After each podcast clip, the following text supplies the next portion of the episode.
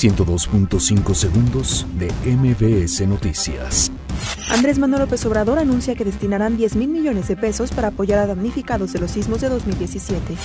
Maestros piden al presidente López Obrador que presente su nuevo modelo educativo. Senado avala ley que permite a Paco Ignacio Taibo II ser titular del Fondo de Cultura Económica.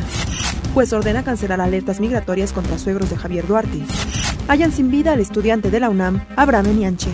Secretaría de Salud ofrece atención médica a peregrinos que visitan la Basílica de Guadalupe.